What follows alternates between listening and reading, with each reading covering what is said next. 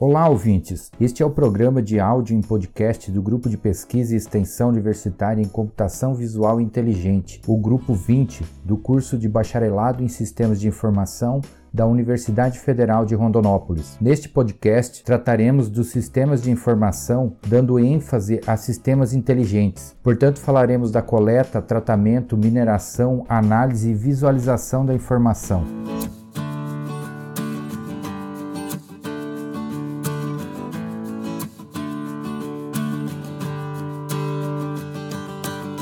Pense no seguinte problema: você está viajando e precisa chegar ao seu destino em um tempo determinado e não pode ultrapassar o limite de velocidade da via. Você se depara com uma carreta à sua frente no mesmo sentido, mas ela é mais lenta que você e está trafegando a uma velocidade muito mais baixa que a velocidade que você havia planejado viajar. Podemos encarar a carreta como um dado do problema. Que outros dados você tem? Por exemplo, eu posso saber que eu tenho uma outra carreta e ela está atrás de mim O que mais poderíamos ter de dados a respeito do problema? Poderíamos ter uma terceira carreta e ela está à frente da carreta que está à minha frente. Mas pense bem, um dado sozinho, ele não representa muita coisa, pois é quase impossível se, de se tomar uma decisão a respeito do nosso problema apenas com dados. Mas quando eu coleto dados a respeito de um problema e faço relação entre esses dados, estou compondo uma informação e esta possibilita que eu tome uma decisão. Como quero viajar mais rápido para chegar ao meu destino dentro do tempo previsto, devo ultrapassar os veículos mais lentos. Sei que há duas carretas à frente, então, se eu ultrapassar uma, terei que ultrapassar a outra também, pois estão à mesma velocidade. Além disso, preciso saber se há espaço para que eu ultrapasse uma carreta e me posicione entre elas ou se terei que ultrapassar as duas carretas de uma vez. Portanto, a coleta de dados aliada à organização e contextualização destes dados me fornece a informação que preciso para tomar minha decisão. Digamos ainda que eu ultrapassei uma carreta e agora eu tenho a experiência de ter feito isso. Na próxima ultrapassagem, eu posso utilizar essa experiência. Isso nos leva ao conceito de conhecimento, que é a capacidade de ir fazendo ultrapassagens cada vez melhores, mais seguras e mais rápidas. Por fim, eu adquiri tanta experiência de tanto fazer ultrapassagens que sou capaz de fazer me as melhores ultrapassagens ultrapassagens, as ultrapassagens mais inteligentes e mais sábias, pois quando muda a condição da ultrapassagem, a existência de buracos, de carros pequenos, carro em sentido contrário, eu uso minha experiência e começo a fazer previsões dadas as novas condições para a ultrapassagem. Como farei a melhor ultrapassagem possível? Ou será que devo esperar uma condição melhor, pois não há garantia de segurança? Esse é o último estágio da nossa conversa de hoje, é a sabedoria ou inteligência. Para resumir então, o dado é bruto e isolado não possibilita a tomada de decisão. A informação é um conjunto de dados coletados que se relacionam e, quando organizados, possibilitam a tomada de decisão. O conhecimento é um conjunto de informações que nos dão a experiência para lidar com o problema, ou seja, com várias informações posso tomar decisões mais acertadas, e com várias decisões tomadas terei subsídio, terei experiência para tomar a melhor decisão possível, a decisão mais sábia. Remetendo aos sistemas de informação, alguns autores clássicos consideram dado informação e conhecimento, enquanto outros autores mais atuais incluem o conceito de sabedoria no processo de tomada de decisão. No dia a dia, as organizações nem sempre chegam ao nível de conhecimento ou sabedoria. Há empresas ainda que tentam tomar decisões baseadas somente em dados e não em informações. Um outro ponto importante é que a qualidade e corretude do dado coletado influencia. No nosso exemplo, conhecer se o que temos à frente é um carro ou uma carreta faz toda a diferença para tomarmos a decisão de fazer ou não a ultrapassagem.